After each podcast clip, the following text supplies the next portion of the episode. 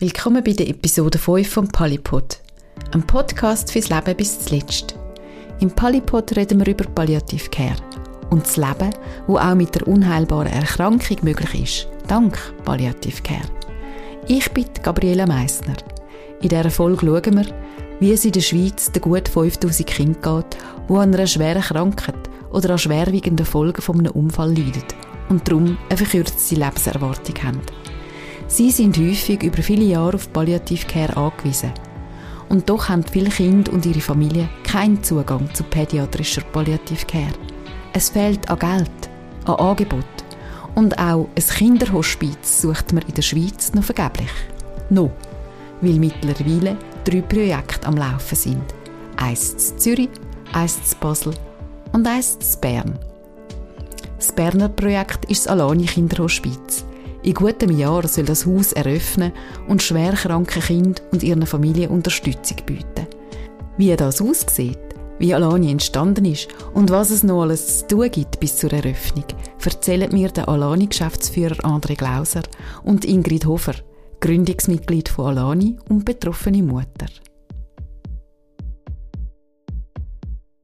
In Europa gibt es 130 Kinderhospiz, davon 20 in Deutschland. In der Schweiz bislang null. Wir haben keinerlei Erfahrung mit Kinderhospiz hier in unserem Land. Was also ist ein Kinderhospiz, André Glauser?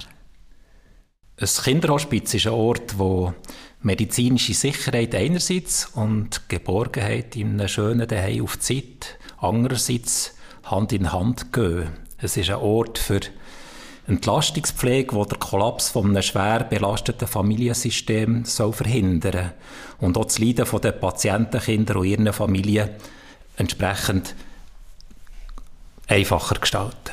Mhm. Betreuung beinhaltet medizinische, pflegerische, therapeutische und pädagogische Dimensionen und die Familie wird auch administrativ und natürlich emotional unterstützt. Das ist etwas ganz Wichtiges. In einem Kinderhospiz auch das gehört halt dazu, darf gestorben werden. Und darum hört die Arbeit für uns nicht auf mit dem Tod von einem Kind, sondern es geht weiter. Gerade die Trauerarbeit ist etwas ganz extrem Wichtiges und dort möchten wir ebenfalls Hand bieten. Mhm, mhm. Also es geht eigentlich darüber aus oder über den Tod von einem Kind raus? Definitiv, mhm. ja, weil die Familie, die wird ab der Diagnose eigentlich in einem Ausnahmezustand sein. Mm. Und das kann man sich eigentlich gar nicht vorstellen, wie schwierig das, das ist. Und die Zeit nachher äh, über die Jahre hinweg vielleicht wird die Familie prägen und vielleicht auch hat es ein Geschwister, wo, wo dort mit betroffen ist, auch wenn es nicht krank ist. Und das äh, nimmt eine Dimension an, wo wo wirklich für die Familie extrem schwierig ist, 24 mal 7 mhm. über Jahre hinweg ich kann mir das nicht vorstellen. Mm. Mhm. Im November ist der Spatenstich für den Umbau von dem Bauernhaus, wo wir jetzt auch gerade dran sind. Es ist ein wunderschöner Ort, ganz ein schönes altes umgebautes Haus, äh, lauschige Umgebung. Ich sehe noch Kühe, äh, wo dort auf der Weide stehen. Was ist alles an baulichen Massnahmen geplant und wann ist der Umbau fertig? Also unser Bauernhaus ist schon vor zehn Jahren kernsaniert worden und jetzt müssen wir das Haus auf die Anforderungen an ein Kinderhospiz vorbereiten. Es entstehen acht Pflegezimmer, die teilweise auch gerade Familienzimmer werden sein. Es gibt neue Nasszellen, Aufenthalts-, Arbeits- und Therapieräume und natürlich auch Spielzimmer eben für die, die Geschwisterten. Wir ergänzen die Wohnküche mit einer Gastroküche. Wir planen eine Photovoltaikanlage, die uns nachher auf Energie äh, Ebene komplett unabhängig macht. Das war uns wichtig. Und auch ein grosser unterirdischer Stau- und Lagerraum gehört dazu. Parallel wird Stöckli nebendran umbauen. Dort entstehen vier ältere Schlafzimmer. Und speziell ist halt, dass alle Gebäude hier denkmalgeschützt sind und damit der ganze Umbau und Ausbau komplizierter machen, als wir das vielleicht gedacht haben. Ihr habt jetzt Zeit bis zum Umbau genutzt, um so Probewochenende zu machen mit Eltern und ihren Kindern. Und so ihre Bedürfnisse auch herauszufinden und zu erfragen. Was für Schlüsse haben ihr aus dem Probebetrieb können ziehen und wie sind also die Reaktionen von den Eltern? Ist es ein Bedürfnis auch, so ein Kinderhospiz? Wir haben ja die Wochenende Lichtblick genannt, weil wir ja, wie das Wort schon sagt, diesen Familien haben einfach ein Wochenende bieten, wo sie sich mal um nichts müssen kümmern Das heisst, nicht kochen können, ausschlafen. Und mir hat der betroffene Vater gesagt, weisst, es war so schön, es war so ein geschützter Rahmen, ich musste mich nicht müssen erklären.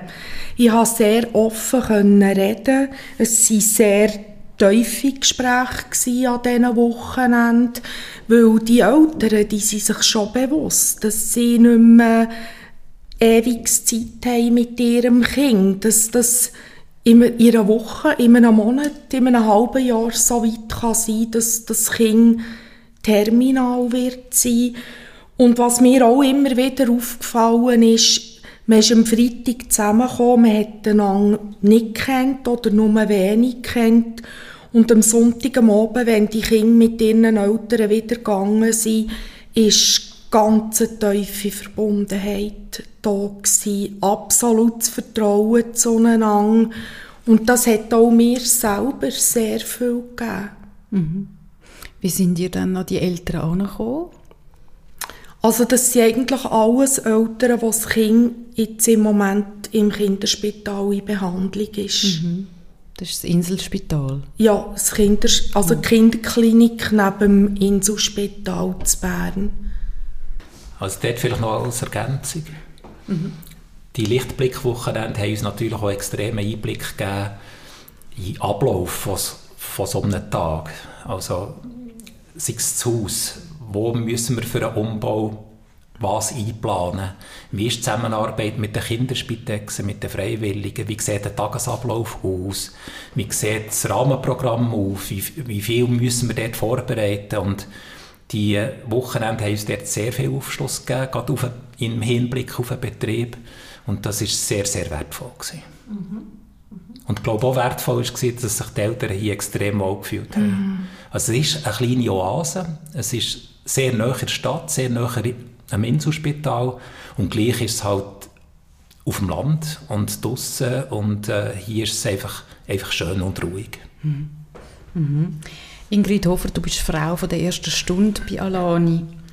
Was hat den Ausschlag gegeben, das Projekt zu gründen und wie hat sich das Projekt seit der Gründung vor sechs Jahren entwickelt? Also ich muss vielleicht noch ein bisschen weiter zurückgehen. Wir haben 2016 äh, haben mit der Verein Alani gegründet. Aber eigentlich ist die Idee vom Kinderhospiz schon vorher entstanden, weil unsere Stiftungsratspräsidentin Zu und Sarah Klausen, die, die haben in Bern zusammen einen Weg gehabt und in dieser Zeit ist, die, ist der Wunsch das Projekt entstanden, wir wollen das Kinderhospiz gründen. Und dann haben sie betroffene Familien angefangen interviewen. Wir waren eine von dieser Familien. Und nachdem ist die Anfrage gekommen, sie wollen den Verein gründen und suchen Betroffene, die mitmachen. Und für mich war es eigentlich klar. Ich war schon ein länger bin ich am Umschauen, bei verschiedenen Organisationen. Ich bin, Mom, ich bin einfach eine Mami, die nicht nur daheim im Stillen die Rebecca trauern kann. Ich muss etwas machen Und dann ist Anfrage von Alani ist, ist für mich zum richtigen Zeitpunkt gekommen. Und dann haben wir 2016 den Verein gegründet. Wir haben wirklich wir null Franken gehabt. Wir haben wirklich bei null angefangen. Wir waren manchmal mit der Planung nachher, aber wir konnten den nächsten Schritt nicht gehen, weil alles vom Geld abhängig war. Aber ja, nie aufgeben und an das glauben, was einem das Wichtigste ist. Du bist selber Mami von einem todkranken Kind. Deine Tochter ist vor zehn Jahren gestorben magst du vielleicht erzählen, an was dass sie gestorben ist und ob du dort mal froh gewesen wärst um so ein Kinderhospiz? Also die Rebecca hatte ein Astrozytom und dieser Tumor hat auf der Höhe der Halswirbelsäule das Rückenmark ummantelt und durch das ist sie Tetraplegikerin geworden. Sie war zuerst mehr als drei Monate im Kinderspital zu Bern für vier Operationen, Bestrahlung und Chemo und ist nachher für die Reha ins Paraplegikerzentrum auf Notwil verlegt worden. Sie hat dort hat sie sehr viel wieder gelernt, selbstständig zu sein. Die, sie hat auch Fortschritte gemacht, also sie hat mit Hilfe im Therapiebad wieder mehrere Schritte können laufen und das ist für sie sehr wichtig gewesen, weil sie, ist, sie hat ja wieder gesungen werden und dann hat im Dezember 2011 ist eine MRI-Kontrolle nachher und dort hat man gesehen, dass der Tumor gestreut hat. Und dann haben die Ärzte uns auch mitteilt, dass man medizinisch für Rebecca nichts mehr machen kann, dass sie von jetzt an palliativ behandelt wird. Und dann ist der Zeitpunkt gekommen, weil Notwil ist ja eine Reha und wir haben zuerst nicht gewusst, ob sie jetzt noch Will bleiben kann. Und Rebecca war 15. Sie hat uns ganz klar gesagt, sie will nicht mehr zurück ins Kinderspital, weil das einfach für sie mit diesen Schmerzen und Chemo und, und ich bin mit einem, ja, wir waren mit einem todkranken Kind zu Notwil und wir haben dort wirklich einen Moment nicht gewusst, wie es weitergeht. Und wenn es dort ein Kinderhospiz gegeben wäre das für mich ganz klar gewesen, dass, dass es der Ort wäre für einen letzten Weg. Und dann äh, haben die Ärzte und die Pflege uns mitteilt, dass sie zu Notwil darf bleiben wir hatten nachher ein Hotelzimmer neben dem Paraplegikerzentrum und haben uns nachher vor allem in dieser letzten Phase in das Einzelzimmer zurückgezogen. Also wir sind dort, es ist, ja, alle Leute, die reingekommen sind, haben zuerst angeklopft, auch Therapien und Rebecca konnte entscheiden, ob sie Physio machen oder nicht und die Zeit dort, also vor allem die letzten zwei Wochen, waren für uns sehr wertvoll. Gewesen. Wir haben sehr offen über alles können reden ja sehr gute psychologische Betreuung in diesem Zeitpunkt. Und das ist für mich heute, jeden Tag ist, ist so wertvoll, einfach auch mit, trotzdem, dass es sehr schwer war, habe ich gleich auch ganz schöne Erinnerungen an diese Zeit. Es gibt in der Schweiz etwa 5000 Kinder mit einer unheilbaren Erkrankung. Häufig sind es neurologische Erkrankungen, die seit der Geburt bestehen. Also die Kinder kommen schon so auf die Welt. Viele von diesen Kindern können aber auch relativ lang leben. Also sie haben über Jahre hinweg einen Bedarf an Palliative Care.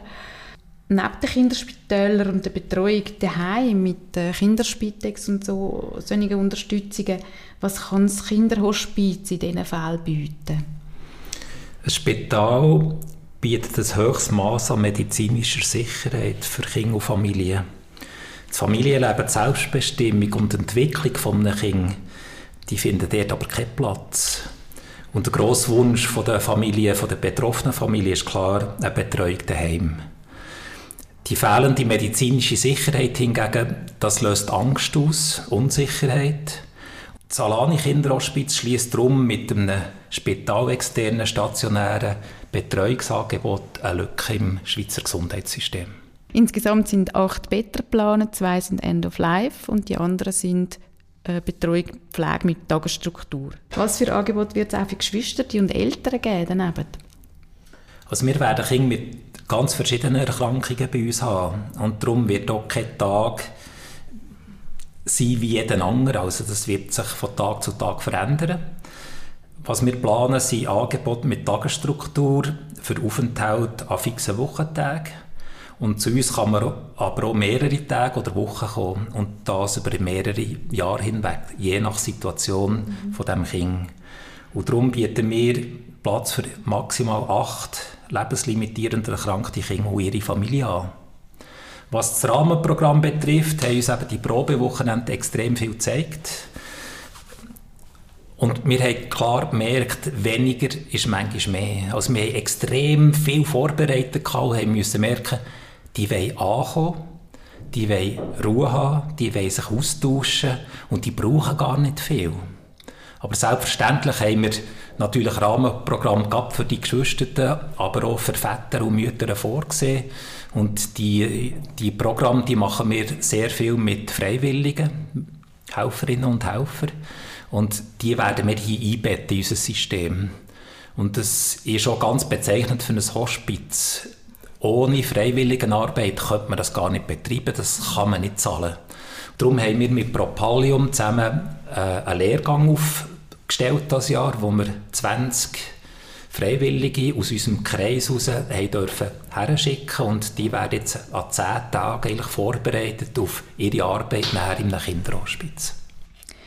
Haben es vorher schnell gesagt, zwei von diesen Betten werden End of Life sein. Das heißt, das Kind werden hier kommen zum Sterben. Wie wird das aussehen? Also ich stelle mir da schon noch vor, dass das auch vielleicht sich ein bisschen beißt. Ich, wenn ich mir jetzt überlege, dass irgendwo draussen Kinder springen und spielen und machen und in einem anderen Zimmer verabschiedet sich ein Kind gerade vom Leben. Also ich denke, gerade so die letzte Phase, das ist ganz individuell. Die Familien, die, die suchen den Betrieb. Bei mir war es dann so, gewesen, ich habe wirklich ich habe mich abschotten, ich habe die Ruhe gebraucht. Das, ich denke, da muss man wirklich individuell auf jedes Kind und auf jede Familie eingehen, was ihnen in dem Moment am besten tut. Es wird sicher Rück Rückzugsmöglichkeiten geben, aber auch, auch nach dem Tod. Oder? Also die Kinder können hier aufgebahrt werden, im Zimmer. Es kann auch sein, dass eine Familie entscheidet, dass sie nach dem Tod mit dem Kind heim wollen. Das ist ganz individuell. Mhm auch ganz wichtig, dass es jede Familie so machen kann, wie es für sie in diesem Moment stimmt. Heute sterben rund 80 Prozent der Kinder in einem, in einem Spital. Mhm. Aber viele Eltern wünschen sich ein Sterben vielleicht daheim oder an einem anderen Ort, wo sie Geborgenheit finden. Und darum, ja, das gehört zu unserem Angebot. Äh, das Leben und Sterben gehört beides in ein Kinderhospiz. Und wir wissen von Betrieben aus Deutschland, dass die Phase End of Life, das braucht sehr viel Vertrauen. Und das muss man sich auch zuerst aufbauen. Und darum wird das für uns am Anfang nicht gerade im Vordergrund stehen. Aber mit der Zeit, wenn man uns und unser Haus und unsere pflegerischen Aktivitäten kennt, bin ich überzeugt, dass die Eltern auch sich wünschen, dass ihr Kind eben genau hier darf sterben, in diesem Umfeld. Innen. Und damit vielleicht die Belastung von einem toten Heim wegfällt. Mhm, mhm. Also wird das vielleicht auch so sein, dass, dass Eltern ihre Kinder vom Inselspital dahin bringen ähm, oder, oder allenfalls von daheim? Ich kann mir das sehr gut vorstellen, ja. Mhm. Dass das bei ihnen ein Wunsch wird sein. Also im Spital sterben stelle ich mir ganz, ganz schwierig vor, wenn ich an meine Kinder denke. Und daheim nicht minder schwierig, weil dann verbindest du das immer mit deinem Haus, mit deiner Wohnung, der Tod von deinem Kind. Und darum könnte ich mir jetzt vorstellen, dass ein Ort wie hier durchaus prädestiniert ist für, für diesen Teil vom Leben einfach hier zu verbringen. Mhm. Wie hast du das erlebt, Ingrid? Also bei uns hat sich die Frage nicht gestellt, dass Rebecca heimkommt. Das wäre einfach durch die Tetraplegie wäre es nicht möglich gewesen. Mhm. Aber sie hat vorher an zwölf Wochenenden heimkommen mit der Kinderspitex Oberaargau zusammen. Und durch das habe ich an den Heimen, an die zwölf Wochenenden, habe ich ganz viele schöne Erinnerungen. Und auch jetzt daheim, ich, ich fühle, ja, ich spüre sie, sie ist für mich dort. aber es ist nicht der aufbare Zarg. Und. Ich bin froh, haben wir es so können lösen Ich weiss nicht, ich wäre in der letzten Phase, ich wäre nicht mehr fähig gewesen, für meine Familie zu kochen. Ich wollte einfach nur noch am Bett von Rebecca sein. Mir hat dort fast nichts weggebracht. Und für mich eben im Kinderhospiz oder wie wir es jetzt hatten, war für mich gut. Gewesen. Mhm. Mhm.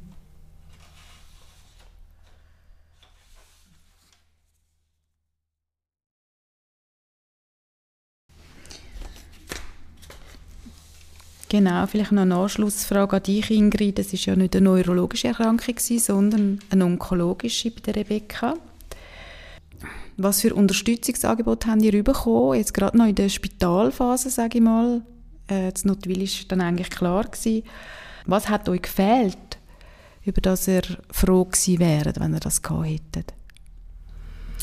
Ich bin einfach immer zum richtigen Zeitpunkt an den richtigen Leuten begegnet. Das ist zum Beispiel in der ersten Nacht, wo Rebecca operiert worden ist, äh, ist die Zellsorgerin vom Care-Team vom Inselspital zu uns gekommen, hat uns gezeigt, wo die Intensivstation ist, wo Rebecca nachher herkommt und aus dieser Begegnung hat sich ganz ein Kontakt ergeben. Also ich hatte zum Beispiel, wenn, wenn ich Gespräche mit den Kinderärzten hatte, habe ich im Anschluss gerade einen Termin bei der Seelsorgerin abgemacht. Weil sie mich einfach können auffangen wenn, wenn Nachrichten sind. Sie hat mir zum Beispiel gesagt, du als Mutter, du darfst den Weg vor Hoffnung gehen. Die Informationen, die Diagnosen, die wir jetzt hier hinten beim Kopf in einem Schublädchen eingespliessen. Und das Schublädchen tun wir erst wieder auf, wenn es Fakten gibt, die zeigen, dass die Krankheit von Rebecca in diese Richtung geht. Ich bin in dieser ganzen Zeit vom Pflegeteam von RIPS und von Onkologie, das ist, da hat sich so eine tiefe Verbundenheit entwickelt, weil ich einfach gespürt habe, dass jeder auf der Abteilung das Beste will für die Rebecca und ich habe diesen Leuten auch mein ganzes Vertrauen schenken können. Wir haben auf der Kinderonkologie Sarah Klausen lernen kennen. Sie war die Physiotherapeutin von Rebecca und sie hat mich auch am Anfang habe ich sie zwar fast nicht verstanden, wenn sie ins Zimmer reingekommen mit ihrem Walliser Deutsch, aber da hat sich auch ganz eine gute Freundschaft entwickelt und ich denke, das ist auch der Grund, dass wir heute bei Alani sind. Ich musste lernen, eine halbe Stunde wie auszuklinken. Ich weiss noch immer, am Dienstag Mittag um halb zwei sind die Spitalglöhne von der Theodora Stiftung und das ist der Rebecca ganz, ganz wichtig gewesen. In dieser Zeit hat nichts geplant werden und ich habe das auch gelernt, einfach eine halbe Stunde wie abzuschalten. Sie hat vielleicht vorher und nachher die ganze Zeit erbrochen, aber in der Zeit, wo die Spitalglöhne da waren, haben wir uns entführen in eine andere Welt und das Lachen können geniessen, einfach einen Moment abzuschalten. Im Paraplegikerzentrum in Notmiel haben wir einen ganz guten Psychologen, der Erfahrung hatte in Sterbebegleitung. Und auch die Frau von Fellenberg hat uns dort sehr stark unterstützt, den Rücken gestärkt und gesagt, Ihr als Mami spürt am besten, was eure Tochter jetzt braucht. Wir helfen euch, das alles so umzusetzen. Also darf ich das so verstehen, dass du eigentlich ganz vieles sehr gut erlebt hast, wo du jetzt eigentlich auch als Erfahrung kannst bei Alani einbringen ja. Verstehe ich das richtig? Also ich denke, die, die gute psychologische Begleitung oder Begleitung vom Pflegeteam, das ist entscheidend, wie du die Zeit erlebst. Wie sieht das aus mit Seelsorgenden? Das gehört mit zum Angebot ich glaube, wir müssen aufpassen, vielleicht am Anfang, wir müssen klein starten und uns entwickeln. Weil wir werden nicht vom Tag 1 an den ganzen Bereich können abdecken von allen Bedürfnissen, von allen Erwartungen. Aber ich glaube, das ist in einem Kinderhospiz wird das auch nicht erwartet. Ich glaube, die Leute sind einfach mal froh, wenn sie daher dürfen kommen, betreut werden, gepflegt werden, dass zu ihnen geschaut wird. Und wir werden die Angebote entsprechend ausbauen. Aber wenn man die Seelsorge anspricht, ja, das ist, glaube ich, etwas ganz, ganz Wichtiges, ganz Zentrales für die Eltern, wie, wie man das wahrnimmt in dieser Phase. Und darum kann ich das sehr gut nachvollziehen, was jetzt Ingrid gesagt hat.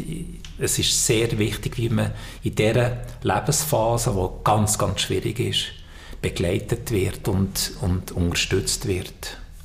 Haben die euch dann auch Hospiz angeschaut, Kinderhospiz in, im Ausland? Wir sind 2020 das Kinderhospiz in Stuttgart anschauen.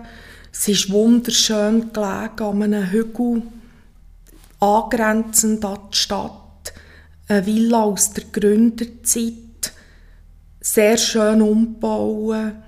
Und wir sind dort durchgelaufen und sie waren einfach nur noch geflasht. Gewesen.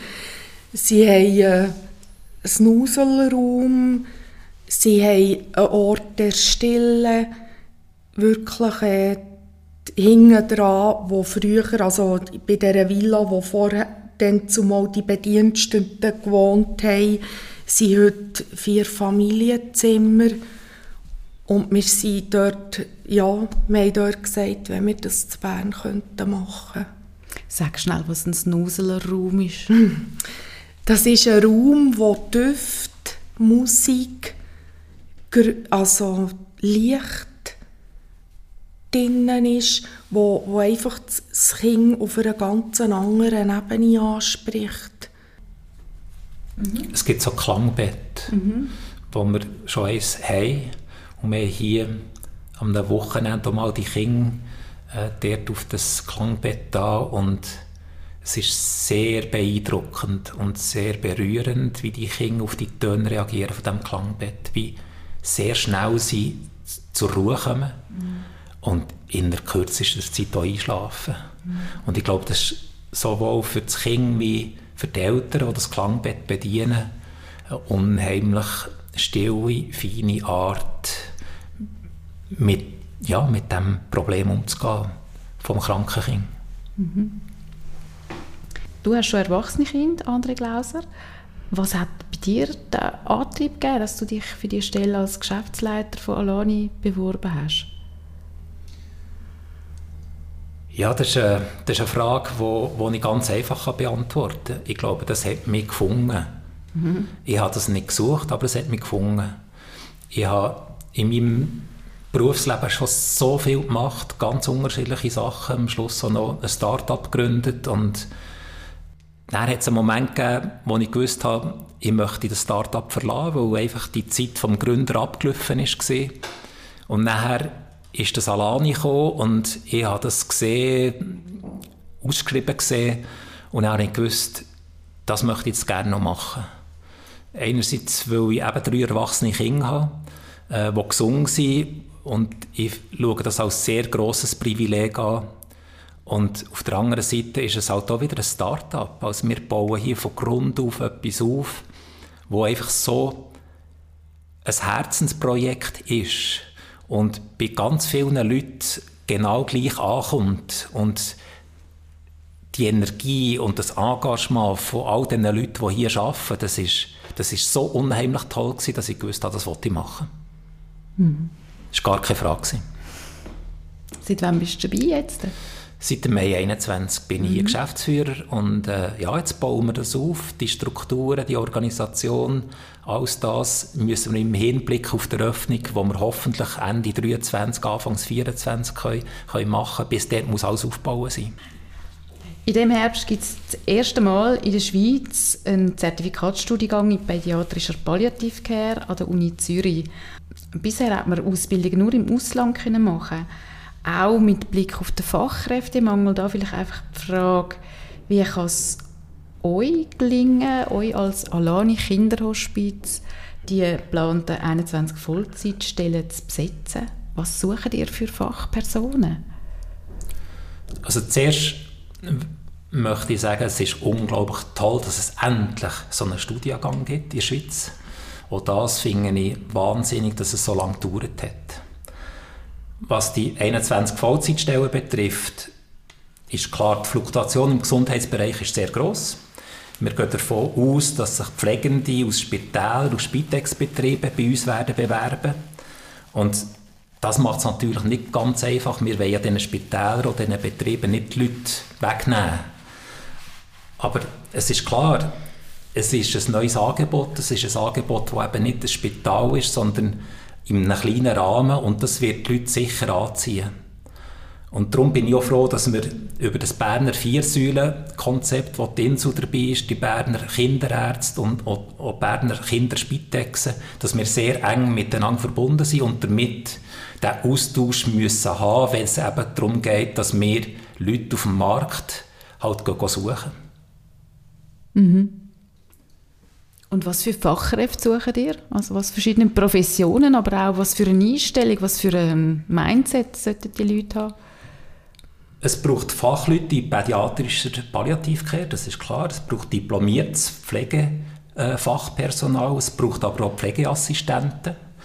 Und wichtig, glaube ich, in dieser Zusammensetzung ist die Durchmischung von unterschiedlichen Bildungsabschlüssen. Das ist wichtig. Und nachher braucht es halt auch Leute im Fundraising, es braucht Leute in der Kommunikation, in der Administration.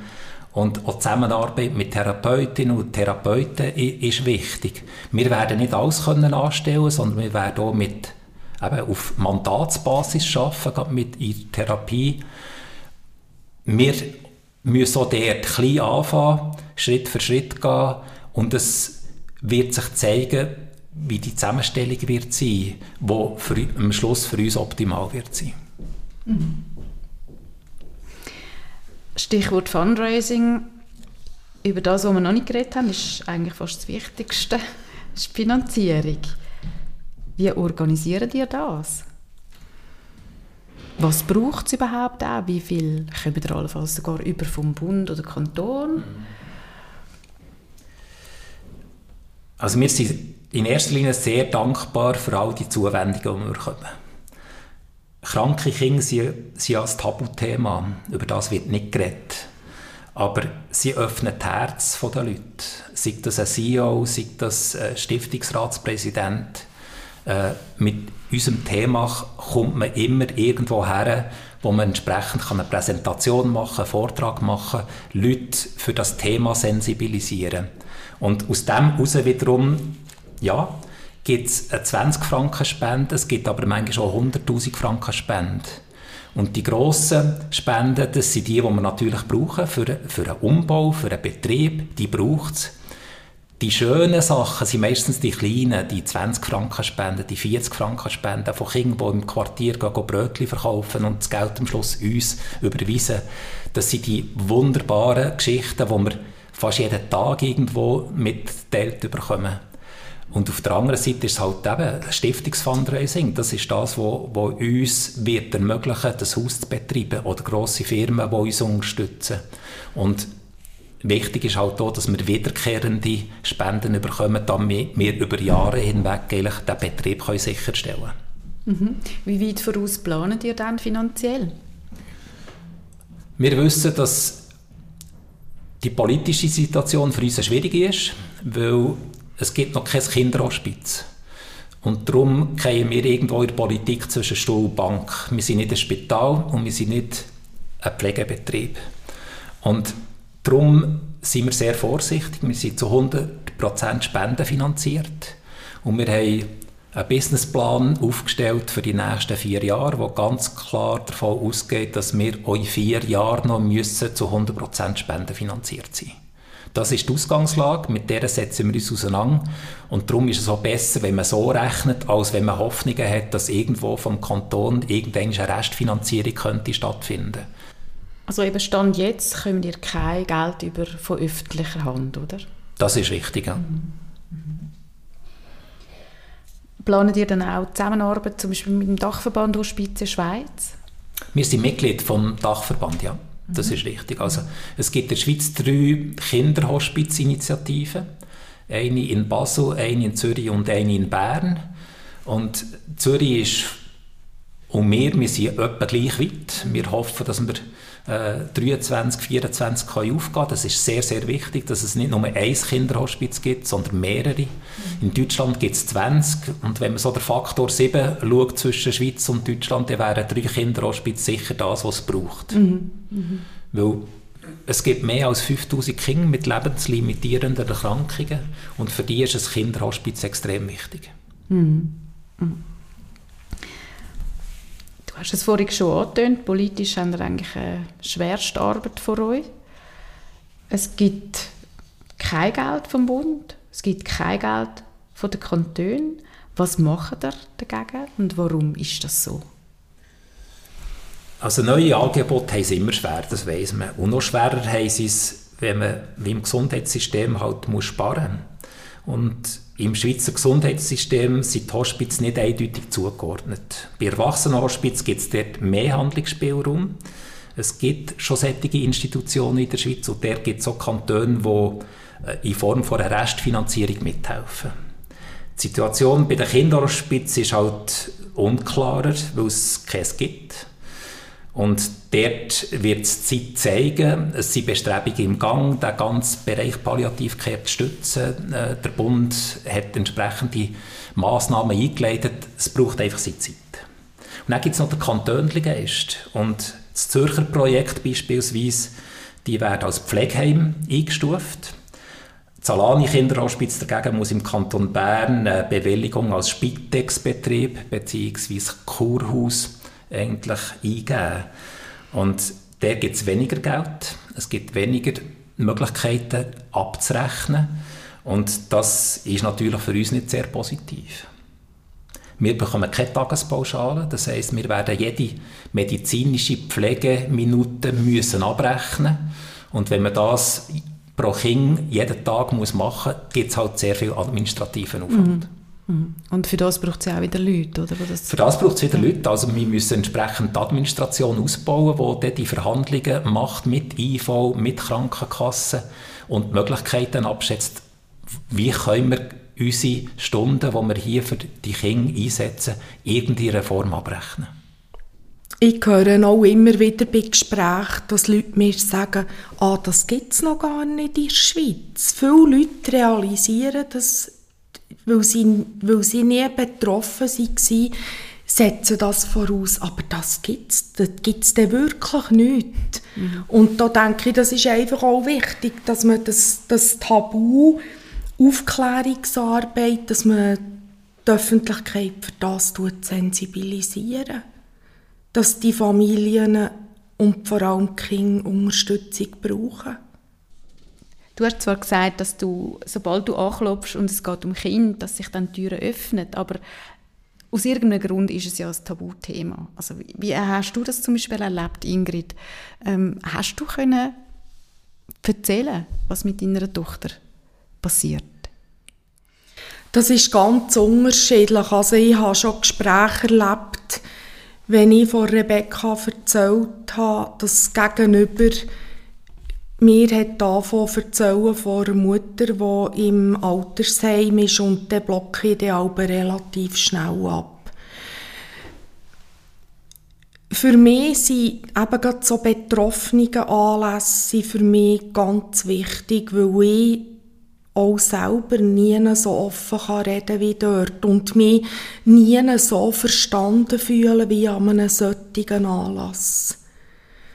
Ich bin auch dann zumal, also zwei Jahre nachdem dass Rebecca gestorben ist, bin ich in einer Gesprächsgruppe von Kinderkrebshilfe Bern, wo alles betroffene Eltern waren. Und ich, mir hat das sehr geholfen, einfach die Offenheit, weil dort ist Dort sind ganz positive, aber auch ganz negative Erlebnisse auf den Tisch gekommen. Und in diesem geschützten Rahmen, oder, wir hatten eine Abmachung, gehabt, dass das, was dort gesagt worden ist, nicht nach Hause geht. Und für mich ist das, ja, das, das ist die Hilfe gewesen, die ich dann zu diesem Moment gebraucht habe. Und nachher ist der Wunsch gekommen, selber etwas zu machen. Und ich sage immer, Alani ist für mich die beste Therapie. Mhm. André Glauser, du hast gesagt, dass die 500 Kinder, die jedes Jahr in der Schweiz sterben, zu wenig politisches Gewicht haben. Auch da die Frage, wieso ist das so? Was, was hat man da verpasst? 500 Kinder sind ja doch 500 Kinder. Also wenn man das aufrechnet, sind es ganz ein Haufen Angehörige, die, die ganz lange auch trauern und schwierige Zeiten haben. Die Politik schaut das einfach anders an. Die schauen das sachlich neutral an und Kinder sind für sie eine kleine Gruppe. Und das hat zur Folge, dass sie vergessen gehen. Sie haben keine Lobby. Mhm. Und damit auch kein politisches Gewicht. Darum ist es umso wichtiger, dass wir in einer Arbeitsgruppe vom BAG integriert sind, die die Leistungen und den Bedarf abklären von Palliativcare. Und wichtig ist es darum, dass wir integriert sind, weil unsere Personen, die dort mitmachen, einen pädiatrischen Aspekt immer reinbringen. Und sonst die Kinder verloren, auch in diesen Arbeitsgruppen. Wenn die nicht immer die Hand aufgehauen hätten und gesagt hätten, hey, wartet mal, es gibt hier noch Kinder, dann wären die unter die die wären nicht beachtet worden. Und das ist das, ist das Traurige im Ganzen, dass Kinder vergessen gehen. Hm. Wenn ihr jetzt so ein bisschen in die Zukunft schaut, was wünscht ihr euch für Alani? Und wie soll pädiatrische Palliativcare in der Schweiz, sagen wir mal, in zehn Jahren aussehen?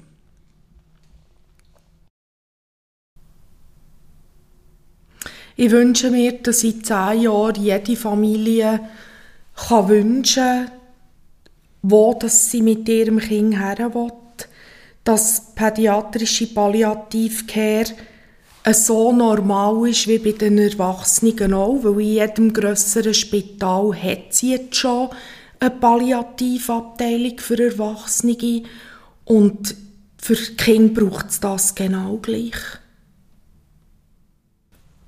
Was Alani betrifft, wollen wir in erster Linie unser Versprechen einlösen, dass wir da sind für die Familie mit Kindern mit lebenslimitierender Erkrankung. Das haben wir uns auf die Fahne geschrieben und jetzt unternehmen wir alles, dass wir Ende 2023 das Versprechen können einlösen können. Und das ist uns wichtig. Und auf nationaler Ebene wünsche ich mir, dass pädiatrische Palliativcare mehr Gehör bekommt und mehr Gewicht in allen Diskussionen. Oder vielleicht, um das bildlich festzuhalten, wir möchten gerne von einem Nebensatz zu einem Hauptsatz werden. Ich glaube, das ist das, was ich mir wünsche. Dann wünsche ich euch ganz viel Glück für das, eure Unternehmungen in Zukunft. Danke vielmals für das Gespräch. Merci vielmals. Das war es für das Mal vom Palipod. Ein Podcast fürs Leben bis zuletzt. Danke fürs Zuhören und das Interesse am Thema Palliativcare. Schreiben Sie mir, was Sie für Fragen oder Themenvorschläge haben.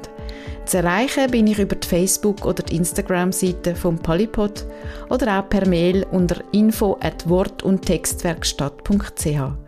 Bis gleich wieder und leben Sie gut, weil das Leben geht bis zum letzten Schnuff.